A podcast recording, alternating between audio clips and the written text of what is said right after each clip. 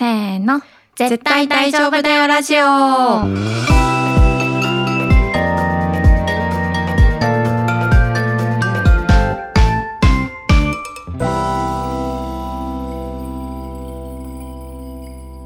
萌です。愛です。このラジオではクリエイティブ業界に身を置き、日々をサバイブする女子二人が漫画やアニメをはじめ自分たちを大丈夫にしてくれるものについて愛を込めて話していきます。はい。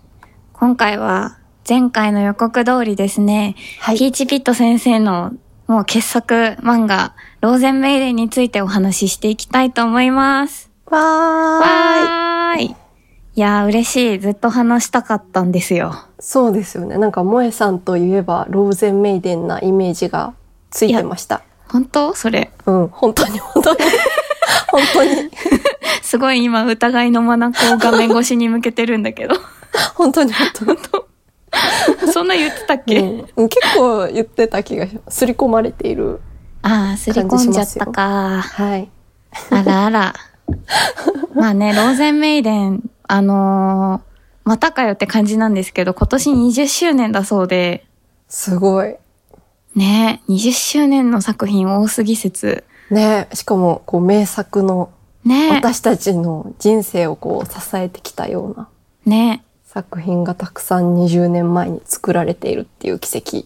素晴らしいことですよ、本当に。ねうん。それで10月の7日から、うんえっと、ローゼンメイデンの20周年展っていうものも東京と大阪で開催されるようで、おまず東京の有楽町丸井で10月30日、10月7日から30日まであの、展覧会がやるっていうことで、ぴったりなタイミングなんじゃない？ん、ねんねんちゃんちゃんちゃん。ぴったりなタイミングなのではないでしょうか。すごい。これはタイミングは合わせたんですか？うん、合わせてない。ノリ。たまたまだった。うん、たまたま。すごい。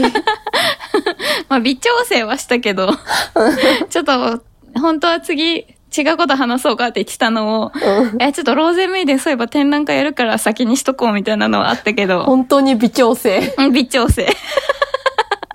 たまたまです。はい。いやーでもそんなタイミングぴったりのローゼンメイデンのお話ですね。そうですね。早速、あらすじのご紹介をお願いしてもよろしいでしょうか？はい。桜田淳は引きこもりの中学生で、くだらないものを通販で購入しては返品することを趣味としていた。ある日、送られてきた怪しいダイレクトメールに答えてしまったことで、ローゼンメイデンのシンクが送られてきてしまい、シンクや他のローゼンメイデンとの戦いに巻き込まれてゆく。はい。ありがとうございます。シンプルですね。はい。はい。まあ、その、今読んでもらったのにもあったように、主人公は中学生男子の桜田淳くんという引きこもりの子で、うん。まあ、その子のもとに、ある日、巻きますか巻きませんかという、二つだけ書かれたダイレクトメールが届き、淳くんはそこに対して巻きますに丸をつけたんですね。うん。そうするとある日突然、こう、シンクというドールの入った箱うん。箱なのかな？あれ。ケース。ケース。ケースが届いて、それを開けたら、まあ、シンクというドールがいたっていうところから、まあ、いろいろと物語がスタートしていくお話なんですけれども、はい。愛ちゃんは巻きますか？巻きませんか？巻きますね。巻きますね。私も巻くな、絶対。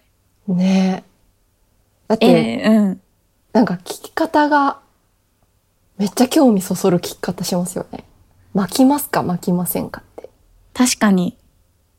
何を？みたいな。巻く、巻く、巻かないだったら、巻かないかもしれない。うん。確かにちょっとうん。怪し、怪しさが出るけど。怪しさが、巻きますか？巻きませんかだったら、巻きますってなるかもしれない。丁寧さの問題で。丁寧さの問題だったのかな？新たな気づき。はい。ローゼンメイデンって愛ちゃんは知ってた？はい。あの、高校生の時に、なんか、うん宝石の国を前進めてくれたって言ってた友達が、うん。ローゼンメイデン大好き。で、で、カラオケ行ったら絶対言って歌ってる。たね。言ってたうんね。その子の影響で知ってて、うん。多分アニメも何話か見たんですけど、うん。なんかその時の自分はやっぱり銀玉が好きだったんで、金玉に左右されすぎな。そうギャグ出てこねえな、みたいな感じで。ああ、そっか。そそうだよね。人生の大事なことは銀玉で教わったんだもんね。う。そうなんですよね。大丈夫かなって感じですけど。空知先生に教わってしまったので。そうか。はい。そう、でも、今回、改めて読み直して、うん。すごい、最後がやっぱり熱かったですね。ただ、あの、入り方を間違えたっていうのを今さっき知って、あ、そうですよね。なんかあの、まあ、ローゼンメイデンって、実は一回掲載誌が変わっているんですよ。あの、最初は2002年から、えっ、と、2007年まで、幻冬者のコミックバーズというところで掲載されて、まあ多分そこが一回打ち切りになって、うんで、その後、ヤングジャンプに、こう、掲載誌が変わって、またそこから新たに物語がスタートして完結まで行ったっていうところなんですけど、まあ、どうやら愛ちゃんはその、ヤンジャンの方しか読んでなかったというところで、そう、なんか、やたら知らん回想シーン出てくるなとは思ってたんですよね。なんかそういうタイプの漫画なのかなと思って、うんあ、そういうこともあったんだね、みたいな感じで 読み進めたら、い違やったっぽいとー、いや、思って。人の能力が高い、本当に。素晴らしいね適当さが。適当さが、あの、ここで生かされてしまいまいやー、したね。社会を生き抜くためには大事よ。はいそういうことなんですね、みたいな感じでうん進めちゃいましたね。まあだから、あの、愛ちゃんは、巻く巻かないのくだりを実は知らないという。そうそう、なんか最初に1ページだけ出てきて、はんはん。巻きますか巻きませんかみたいな回想シーンが、あ、回想シーンが。とメガネの桜田淳くん。うん、うん。で、私が読んだ方、読んだ方というか、こう、うん、打ち切り後のうん。方は、あの、巻かなかった世界の桜田淳くん、まあ、お大学生になって大学からの生のね。うん。そういうのが出てくるんですけど、なんか、あ今の1ページ何？と思いながら読んでた。一番大事な1ページや、それ。な、だ、誰？みたいな。今の誰？と思いながら読んでて、後らへんから、あ、過去かみたいな感じで。そうだよね。あの、うん巻かなかった世界編でも、巻いた世界の純くん出てくるもんね、ちそうゃんと。そうそう、そうなんいやー。でもその掲載誌変わって、巻かなかった世界の純くんが出てくるところで出てくる、うん。巻いた世界の純くんってだいぶ頼もしくなってるから、うんうん。ちょっと機会があればぜひあの、い一番最初からこう読んで、ぐだぐだしてる純くんを見ていただきたいですね。非常に可愛らしいので。あはいそう。なんですね。そうなんですよ あ。ぜひこの後読ませていただきます。英語の方ですよね。英語での。そうです、そうです。あの、バーズの方は英語の表記でローゼンメイデン。ヤンジャンの方はカタカナ表記でローゼンメイデン。うん。そして、ただいま、愛蔵版1巻から7巻までもう発売中ですので、はい。もし、これからローゼンメイデンを読むぞという人は、愛蔵版を手に取っていただけると、あの、スムーズに接続されるかもしれません。なるほど。はい愛蔵版はどっちも入ってるんですか？どっちも入ってます。あ、それが一番いいですね。はい。私は、あの、愛蔵版今回新たに買わせていただいて、あそちらで拝読しました。愛蔵版も表紙めっちゃ可愛いですよね。あ、そう、めっちゃ可愛いんだよ。やばいよね。うん。やっぱ愛蔵版ってすごいなって思いました。いや、もう、やっぱ名作だから愛蔵されるんですよ。確かに。力の入りようがすごい。そう。で、えっと、まあ、ローゼンメイデン、さっきのあらすじだとシンクっていう、多分一番有名な、うん。まあ、なんか何誰かしら何かしら見たことがあるだろうっていううん赤。い親服をまとったローゼンメイデンがいるんですけれども、それ以外に実は、シンクの他に6人、6体かな？まあ6人でいいか。6人ローゼンメイデンと呼ばれる子たちがいて、うん。えっ、と、第1ドールの水銀と、第2ドールのカナリア、第3ドールの、第3ドールが水成石かな、うんだっけ？多分。あ、第3ドールです。水第星3ドールの水成石、第4ドールの総総成石、うん。第5ドールにシンク、第6ドールに、えっと、ひないちご、第7ドールにキラキショウっていう子たちが出てまいりまして、その7人のドールたちが、えっと、アリスゲームという、まあ、思考の乙女を作るっていう風に言われてるんですけれども、うんその7人が戦い合って勝ち抜いたものこそが、こう、本物のドールであるみたいな争いをしていくっていうお話が基本的になっています。うんで、そこに、ジュン君が巻き込まれるのは、あの、各ドールは、えっと、マスターと呼ばれる、まあ、契約者を見つけて、その人間と契約することで、その人が持っている、まあ、生命力であったり、そういった力を糧に、こう、戦うことができるっていうお話なので、ジュン君はシンクと契約して、まあ、シンクのマスターになるっていうところからお話がスタートしていきます。すごい。え？あらすじよりちゃんとしたあらすじだった。いや、なんかまあまあ複雑だからさ、いやいや、ローゼンメイデン、ねローゼンメイデンってちょっとやっぱり、あの、複雑なお話ではあるんですよね。うんかなり概念的な表現も多いし、まあなんだろう、すごくわかりやすい物語ではないとはうん思うんですけど、なんか、まあお話にのめり込んでいくも良いが、やっぱり私はあのキャラクターの可愛さみたいなところに初めて読んだ中学生当時はもうかなり衝撃を受けて、うん。もうなんか何かの目覚めをやっぱ感じたんですよね。うん。ちなみに愛ちゃんは、ああ、でも、その最初の方読んでないからちょっと判断が難しいと思うんですけど、誰推しですか？でも最初、最初の方、あ、うん。この子好きだなって思ったのは総成績でした。ああ。でも最終的にもう全員大好きと思いましたけど、箱推し。もう全員抱きしめてうん守りたいみたいな気持ちになったんですけど、うん。そう最初は総成績が可愛いって思いました。うん。まえさんは？えー誰だと思います？い 何それ？や、なんか、あの、よく飲み会とかでさ、うん。なんか、えー、好きなタイプとかどんな人なんですか？っていう聞かれた時に、え？ー、どんなんだと思う？って言ってくるうざい人のはね。へえ、誰だろう。えーでも、わかんないですけど、萌えさんの傾向的うん、に、そえ、関係性萌えみたいなところ。う。うん、うん、で言うと、うん。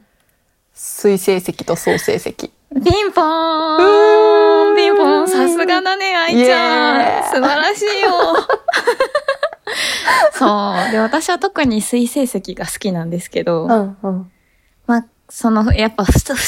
双子的な、やっぱツインに弱い、非常に。そうですね。うん。確かツインに弱いですし、うんシンメトリー的なものに弱いので。やっぱり、すでも水成績ね、どっちも選びがたいんですけど、やっぱ水成績大好きで、うん。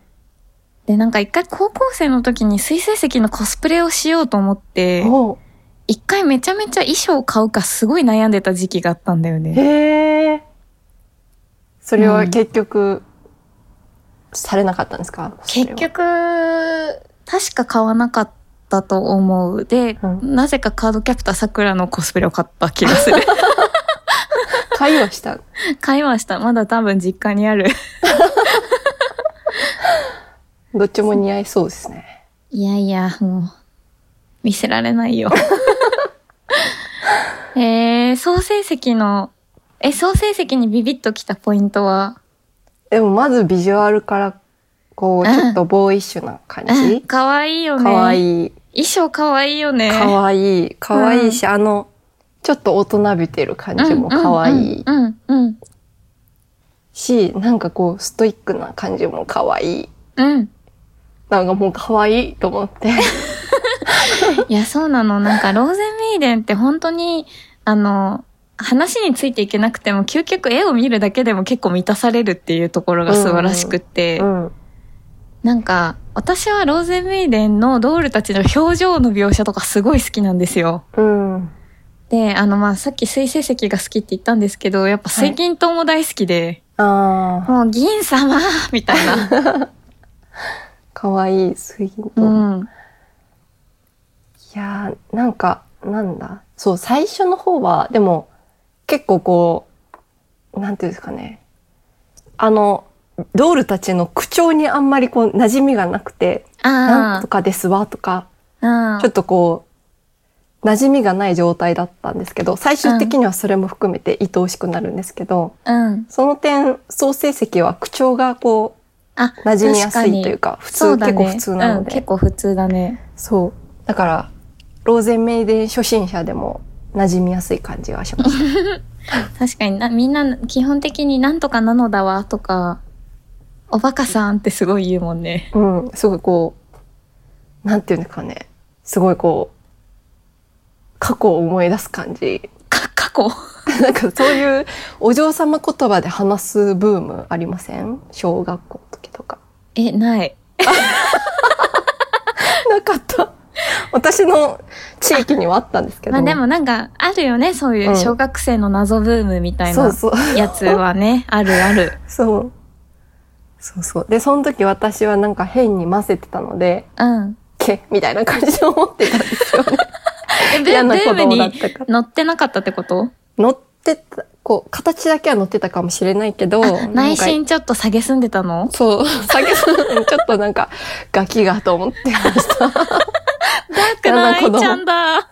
嫌な子供。めっちゃいい。今はね、そんなことないんですけど、うん。それをなんかこう、思い出し、ダークな私は思い出したりしてたけど、総成績は、すっと私の中に入ってきてくれました。うんうんうん。いやー、ドールたちでね、戦い合うっていうのはうね、ん。なかなか過酷ではありますよね、お話的には。そうですね。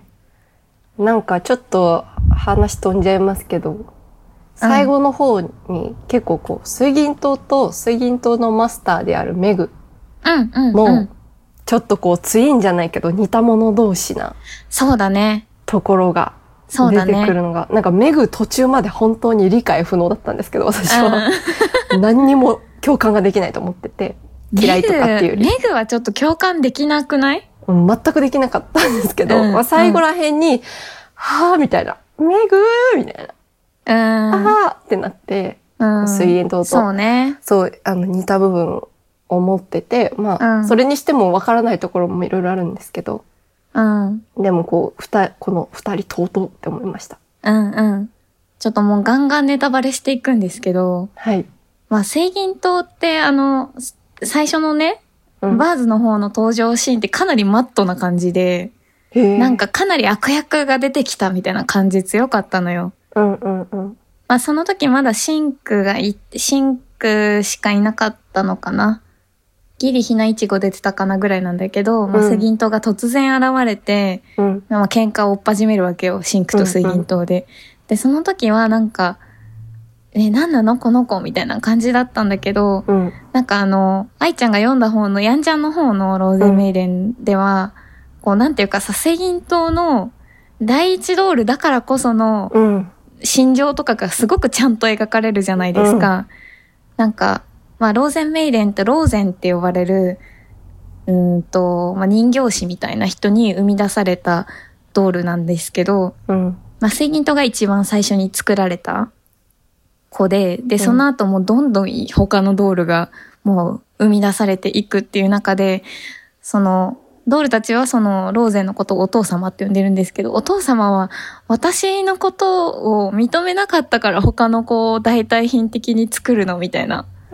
感じの嫉妬だったり、ちょっと納得しきれないところだったり、お父様を愛しているがゆえに生まれてしまう憎しみの感情みたいなところがやっぱりあって、うん。で、やっぱりそれは水銀とが一番強かったのではないかなと思うんですよね。うん。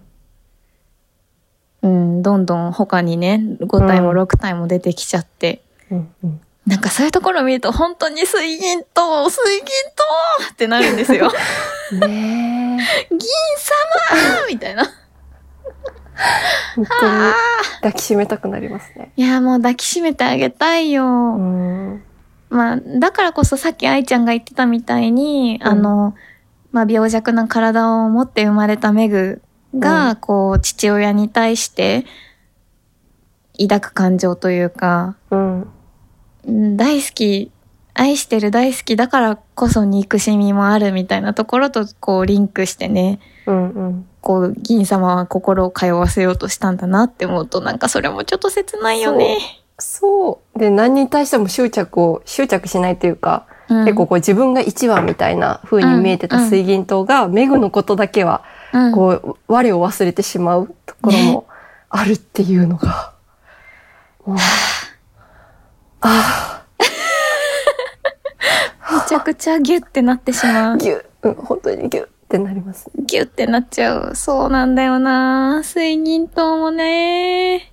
なんか途中で、ローザミスティカを、あ、まあ、ローザミスティカっていうドールの核みたいな、魂みたいなものを、うん。一回そのヤンジャンの前の、愛ちゃんが読んでないところで、うん。水星石から奪うんですよね。うん。うん。まあ本当は水星石、あ、うん、あ、違う、創世石から奪って、創世石は水星石に自分のローザミスティカを渡そうとしてたんだけど、それを横取りする形で、うん水銀灯は奪って自分の中に留めてたんだけど、まあ一回返すじゃないですか、創世石うんうんうに。ちょ、そのくだりもね、ちょっとね、もう、熱いですね。あの二人の会話熱いな、ほんと。熱い。熱い。いや、やっぱり銀様はうん。深いですね。深いキャラですね。うーん。そう、だから最初本当にマットな感じで、うん。全然なんか、いい悪役っていうだけだったのに、いつの間にかもうなんかものすごい共感してしまうというか、うん。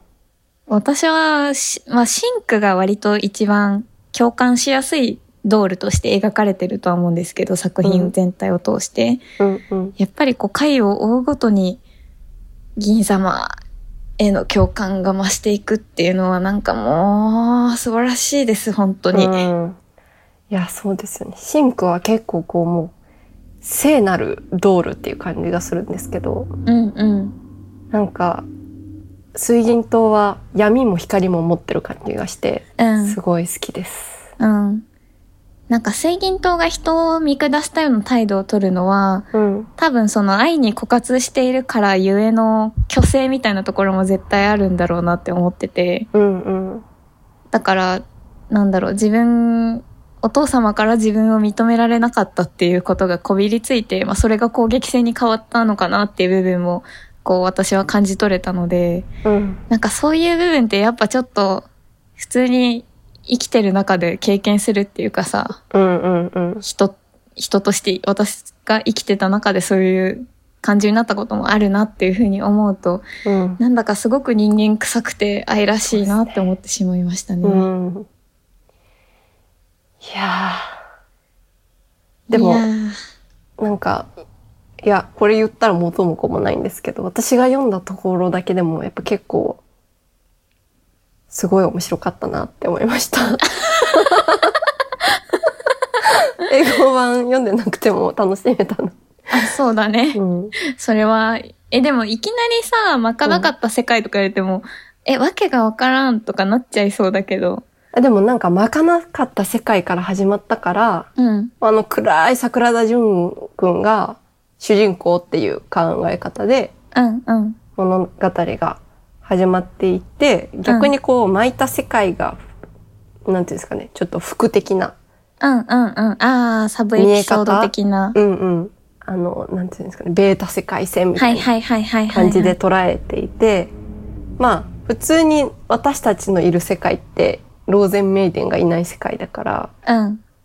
なんかより近い感じ、ファンタジーよりちょっと近い感じはしました。あ、確かにそっか。うんまかなかった世界に生きている私たちからしたら、まかなかった世界の桜田純の方が普通に見えるのか。そうそうそう。し、あーなんかこういう大学生、大学行ってな、私行ってないからわかんないですけど、こう想像の中でいそうだなっていう、自自分の居場所はここじゃないってこう、まあ私も学生の時こう思ったりしたこともあったから、ええそっ気持ちで見てましたか。うんいや、純くんはいい子だよな、本当に。本当ですね。真面目で。うん。真面目、本当に真面目。いい子だよ、本当に。うん。途中までイライラしてましたけど、あ、本当？どの辺まで、何巻だろう ?3 巻ぐらいまで。ああ、え、3巻？うん。結構ずっと人のせいにして、人を見下していたところああ、最初で、の方ね。多分3巻、4巻あたりで、うん。うん。こう、自分の世界を狭めていたのは自分だったんだっていうことに気づいて、ああ、そっから、あれか、あの演劇に、のやつに関わり出したあたりからか。そうそうそう。で、シンクはそれをこう分かってくれてるみたいな状態のうんうんうん時に、いいぞってなりました。確かに最初のじゅんくんはひねくれ坊主だったから。ね。うん。いやー、ローゼンメイデンね。やっぱり私あのキャラクター造形というか、うんうん。あのー衣装だったり、うん。キャラの姿形がすごい好みなんですよ。うん、うん。あの、ピーチビット先生の作画も含めてすごく好きで、うん。なんだろう、なんかやっぱりそれは、こう自分の中に、なんかこう、ロリータファッションへの憧れがあるの、あることをもう如実に感じたんだよね、今回読み直してみて、やっぱり改めて。いや。ー、可愛いよね、ロリータ系のファッションって。かわいい。うん、最近なんかだから、可ローゼンメイで読み直してて、うん私もなんか20代のうちに、ゴスロリとか着とけばよかったなってすごい思ったもん。ああ、確かに。でも、一時期、フリフリの服着てた時期ありました、私も。あ、そうなんだ。うん、え、いそのレベルで？や、ロ、もうなんか、ロリータって感じではないんですけど、はいはい。なんだっけな、アクシーズファーム、あ、っていううんうんうん、うん。アクシーズファームか？なわかんないけど、結構フリフリのブランド、フリ,、はいはいフリフリだけどちょっとゴシックっぽいはいはい。ブランドがあって、そこで服を買うのが楽しみだった時期があって、でもなんか顔が童童顔より大人っぽいかっこいい顔ではないから、うん。甘々すぎてちょっとくどいなと思ってやめた。確かに。愛ちゃん絶対ロリータファッション似合うよ。なんか、胸焼けしそうな感じになって 自分でも、うわみたいな。え、絶対似合う。あの、なんだろう。その普通の服屋さんのうん。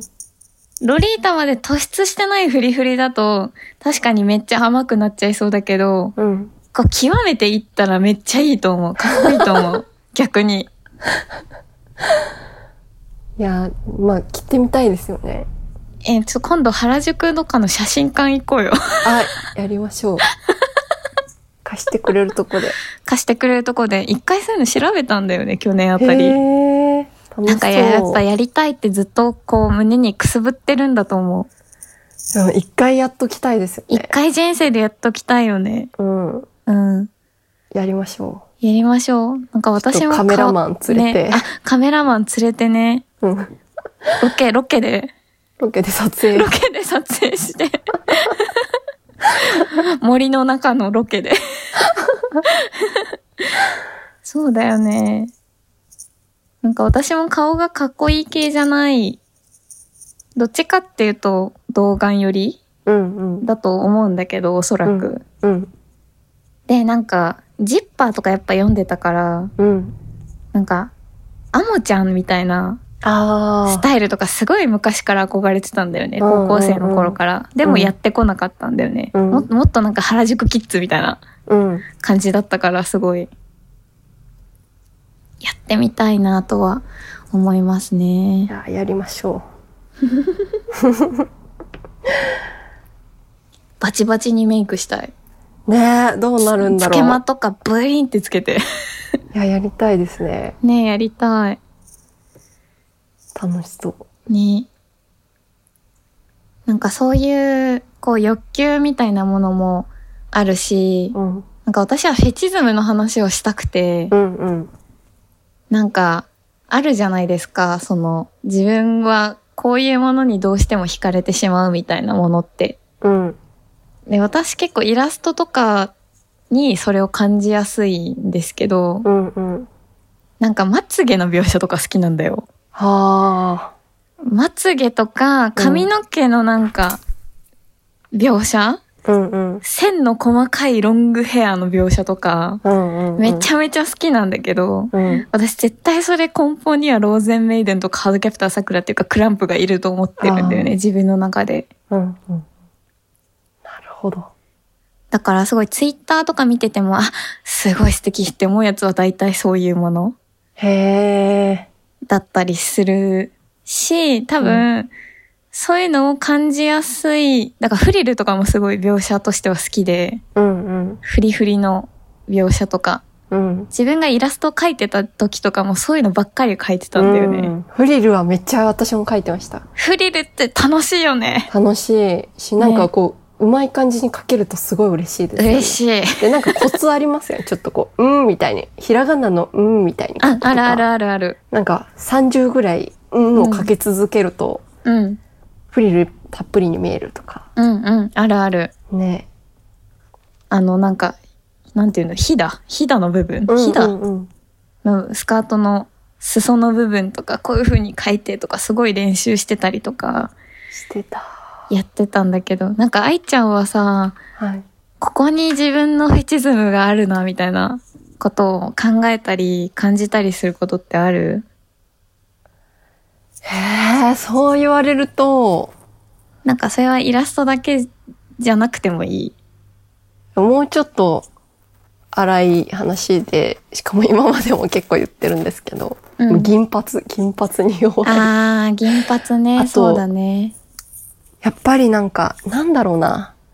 チャラいロン毛じゃないロン毛に弱い。あー、繊細めなロン毛？あ、そうです。二次元の世界でなんですけど。うん。なので、足ガールの、に出てくる若君様っていう、まあヒロインと結ばれる。人もロン毛なんですけど、武士で。うん。うん。そういうのとか、うんあとあの、バナナフィッシュのアッシュとか、うん。ロン毛キャラはもう、セクシーみたいな。いいねみたいな感じになります。そうだよね。うん。で、そこに黄昏のプリンス様がいいあ、るそうそうっていううそそう。ことか。そそのね、始まりは、黄昏、うんあの、キューティーハニーのうん黄昏のプリンス様で、そうですね。うん。で、なんかそのロン毛が、ロン毛はロン毛でも、うん。ちょっとこう、ウェットな感じはいはい。で、バナナフィッシュでアッシュもかっこいいんですけど、ユエルンっていううん。キャラクターがいて、もうそれが本当に黒、まあその人黒ですけど、黒のロン毛のキャラクターで、うんうん。い。すごい顔の綺麗な殺し屋のキャラクターがいるんですけど、うん。ユエルンとかがちょっとウェットな感じで、ちょっとこう首とかにこう髪の毛が、あなんていうんですかね、へばりついてるって言ったらあんまり セクシーじゃないんだけど、ちょっとこう、垂れてる感じ。え、ペタッと。ペタッとしてる感じ。ちょっとうまいこと表現できないですけど、うんうんそういうところに、こう、すごい、ああセク。シーさを感じまあす。、肌に、肌にへばりつく髪。なんか違う。あの油とかの方じゃなくて、なんか、しっとりした感じ？あ、うん、なんかわかるんだけど、うん適切な言葉が見つからないね。もっと綺麗に表現したいんだけど、そう、ね。綺麗に表現したいけど、へばりつくしか出てこない。うん。そうそう、そういうところは伝わる。伝わる。あとはちょっと、なんですかね、中華っぽい、さカードキャプターさくらの影響なのか、中華っぽいデザインとかファッションうんうんうん。はすごい好きで、最近、クーロンジェネリックロマンスっていう漫画があるんですけど、うんうんまあ声は雨上がりのようにあ書いた漫画家さん、はいはいはいはい。淳さんかな、はいはいはいはい。の漫画で、それもちょっとこう、チャイナ服みたいな服を着た主人公の女の子がうん。表紙に書いて、こう書かれてて、うん。一目惚れしてえー読み出した漫画なんですけど、うん。まあそういうチャイチャイナ服とかそういうものにも弱いです。うんうんうんうん。いいね。いいね、いただきました。うん。でもなんか不思議とさ、私三次元のものに対してそういうのないんだよね、感情として。うん。二次元には、こう、ぐ、ぐっとくるっていうか、あ、今私の性癖に矢が突き刺さりましたよ、皆さんみたいな瞬間結構あるんだけど、うんうん三次元に対して普通に生きてる現実世界でそういう時って全然なくて、なんかこう、それはつまり二次元からしか供給されない何かがあるっていうことなんだなってうんうんうん思ったりもするんだよね。確かに私も二次元で銀髪の長髪の人がいてもケアが大変そうだなとしか思わないから そうかもうん。うん。ああとあれだなんかフェチで言うと前も言ったと思うんですけどあの線でキキラキラというかなんかビカビカみたいなああ、ビカこビカう。こう効果として書かれているとはいはい。いいねってなります。うん北北西と雲と行くとかで描かれてる感じの。はいはいはいはいはい。ビカビカはいビカビカね。はい。理解。宝石の国とかでも、うんこう、ひうん髪の毛が光ってるビカビカしてる時の表現とか。うんううん。ん。光り物に弱い。光り物に弱い。カラスか。私は。ね、そうなんだよな確かに二次元、そそういう表現も二次元ならったんですもん二次元ね。二次元ってすごいよな 二次元ってめちゃくちゃいいよなそうですね。可能性無限大ですよね。うん。なんですかね。まあ、三次元は三次元でなんかこういろいろ考えたらこれはそうなのかもみたいなのはあるかもしれないけど、うんうん。でも二次元で得るこのキュンと、うんギュンとした感じと三次元で得るギュンとした感じは全然こう質が違う気はしますね。そうなんだよね。三次元でギュンってしないんだよな。え、三次元でギュン。あ、まあなんか中学生ぐらいまではあったと思うけど、結構前。うん、もう15年くらいは感じてないかもしれないな。あら。なんか、トクンぐらいはあるかもしれないけど、トゥン、トゥン、トゥンクみたいな くらいはあるけど、ギュンっていうのはない。へえ。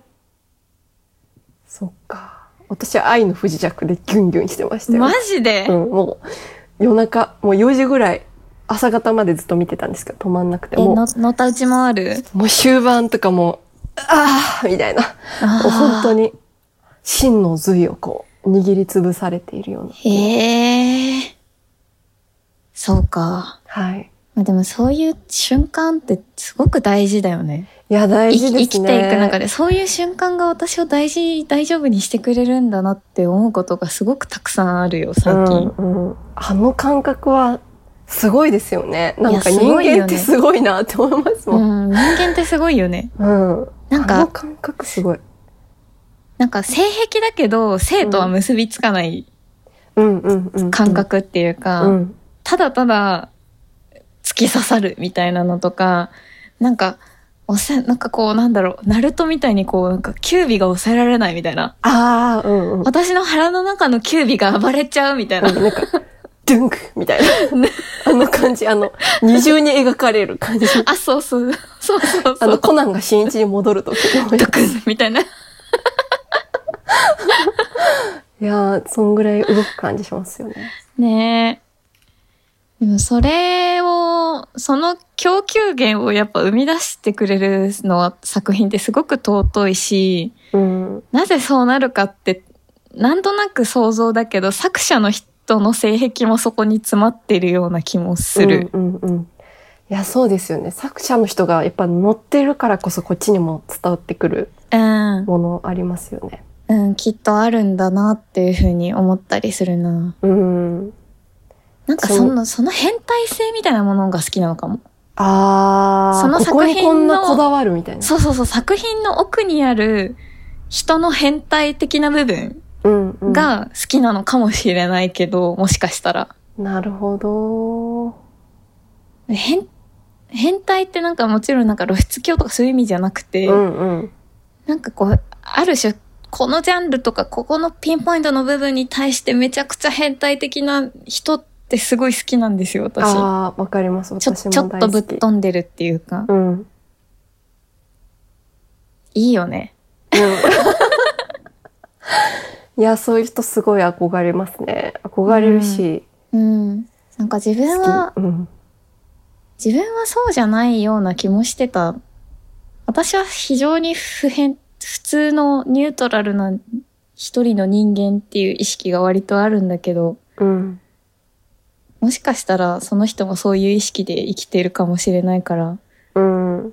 どこにどう変態性があるのかっていうのは面白いよね。愛ちゃんも跡部敬吾に対して変態的だもんね。いや、自分ではわかんないですよね。多分、第三者が見て、そこあなたすごく変態的だよって言われて、え、そうなんですかって気づく感じしますね。うんうん。だから私も今言われて、あ、そうなんだって思いました。全然私まだまだ、まだまだ、えまだまだなんですけど、うんまだまだだね。いや今の振りだと思ってる、完全に。まだまだだねってこういう時に使うんですね。こういう時だよ。あまだまだだね。ーいやでも、でも愛ちゃんはエンジンかかった時の馬力がすごいっへえ、ていうイメージだな。そうなのかも。なんかブルンってこう、かかったらブルンっていっちゃうみたいな。あ、でもなんかこの間、うん。最近ツイッ最近っていうかちょっと前なんですけど、ツイッターで、やたらみんなやってた、なんか冒険、あ、探検家とかなんか、16パーソンなんだうんうん。やったらそんなこと書いてました。あ、そうなんだ。そうなんかエンジンかかったらすごくて周りがびっくりしちゃうよみたいなこと書いてて、そびっうなんだくりしてるよ。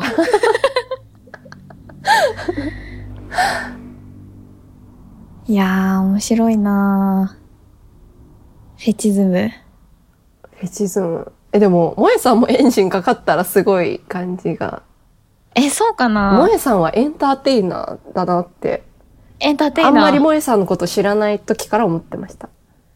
え、どういうところで？どういうこと？エンターテイナー。例えば、その、ちょっと聞いてる人に向けて説明すると、私と萌えさんが一緒の会社で働いてた時に、萌えさんがすごい仲良くしていた、まあ、あの、同じ会社の人がいて、その人のお家が結構こう、みんなで集まれるような空間になってて、そこに萌えさんが突然、本人がいないけど突然、ミラーボールみたいなのをあ、送ってきた。送った送った。